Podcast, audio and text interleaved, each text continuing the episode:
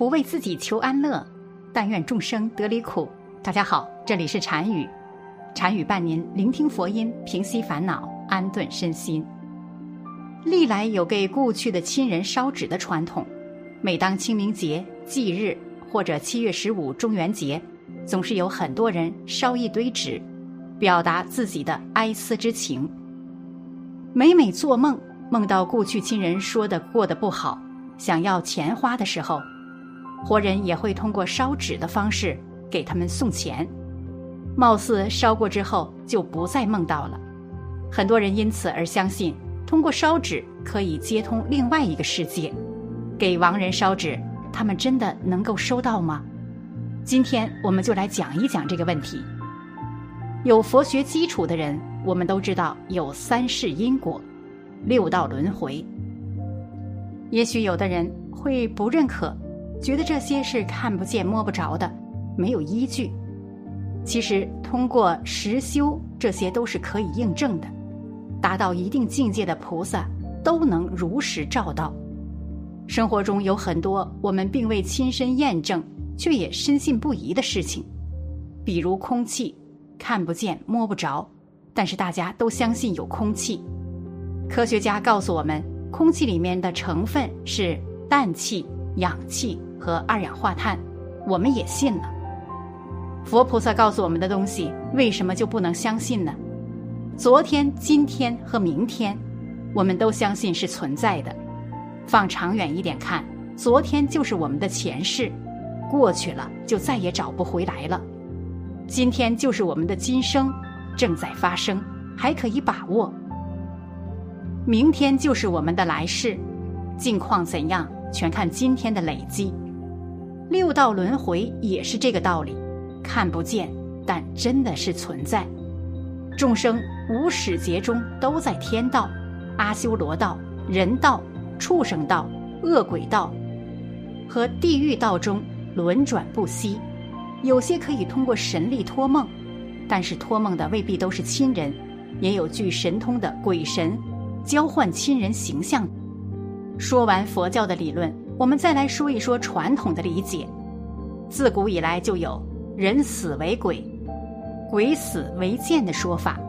人死了以后就变成了鬼，其实这个鬼也称为龟。人死之后，他的信息并没有完全消失，生前言论、所作所为等影响，以及人们对他的喜恶等情感还在。生人可以感应亡人的这些信息，因此鬼。因感应而生，平时做梦梦到的一定是跟自己有关联的人，陌生人从来不会出现在自己梦中，哪怕是偶尔出现不认识的人，那么这个人也一定能够在现实生活中找到关于他的映射。《易经》中有“阴阳不测谓之神”的说法，如果一个人天年未尽，生机未绝而亡，那么在阴阳不测之间。鬼能自感成灵，也称为阴神。阴神通过修行与外物感得神通法力，感应一片山川，就成了山神、河神。其实这个所谓的神，也可以说它不存在，只因敬神者感应而生。在我们的传统中的鬼神，是对现实世界中无法实现梦想的一种追思。传统鬼神的概念在佛教传入以后，逐渐融入了一些佛教轮回报应的思想。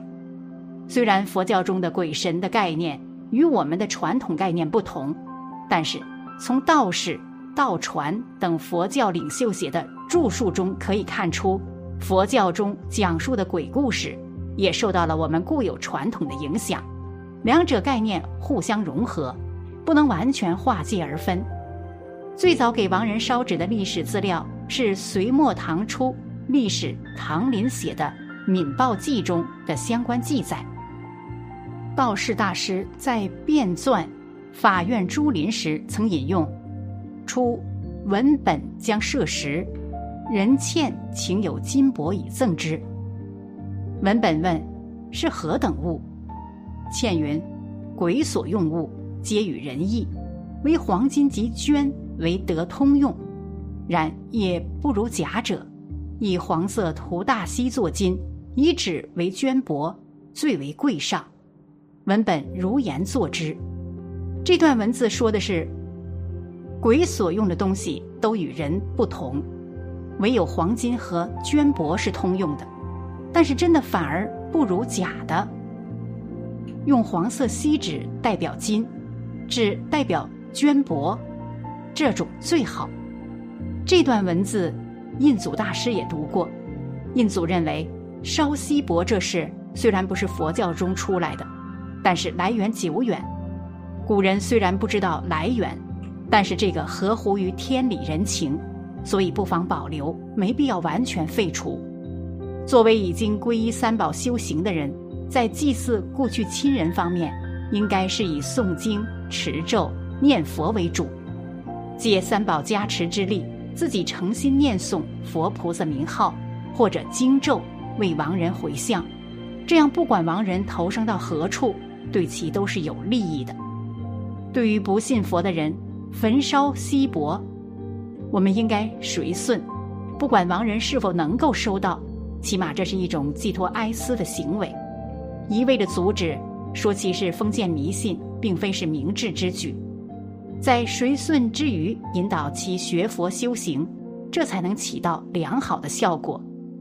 如果想给逝去亲人烧纸钱，最好到墓地去烧，不需要画十字符或圆圈符，亲人会完全收到的。如果祭祀在远方的亲人，烧纸钱的时候，可在十字路口旁或空旷僻静处烧纸钱，以减少周围干扰。一。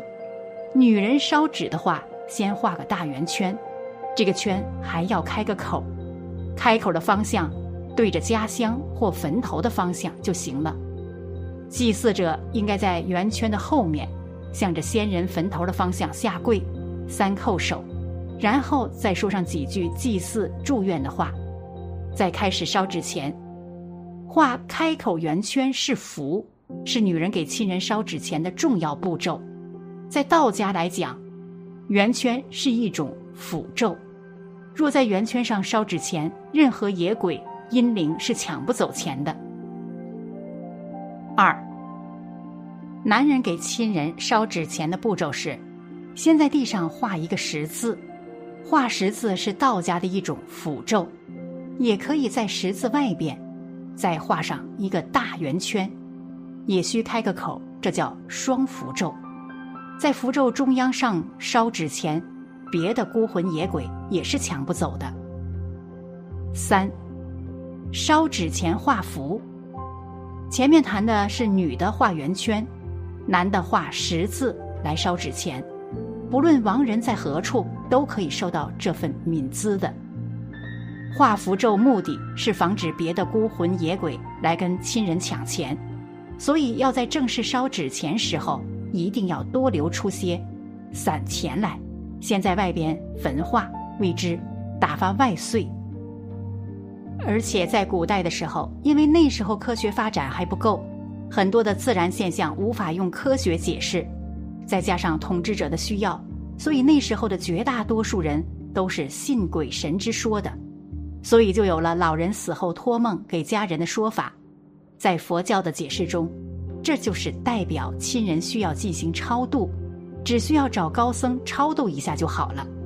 而民间还普遍流传着另外一种说法，就是之所以会托梦，一定是死去的亲人内心深处还有什么没有解开的心结，又或者有什么冤屈或者心愿，还希望活着的亲人能帮助他们完成自己的想法。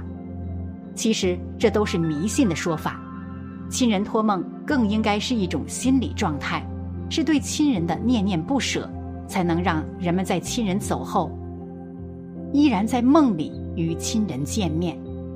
在科学家们看来，之所以会出现托梦这样奇特的事情，可能有三个方面的原因。首先就是日有所思，夜有所梦的缘故。当我们对逝去的亲人非常思念时，我们的潜意识中就会加深对他们的思念，而当我们的大脑神经接触到这种潜意识时，就会在梦境中做出相应的发射，也就是托梦。好了，本期的视频就为大家分享到这里，感谢您的观看。禅语陪您聆听佛音，平息烦恼，安顿身心。如果您也喜欢本期内容，请给我点个赞，还可以在右下角点击订阅或者分享给您的朋友。您的支持是我最大的动力。咱们下期再见。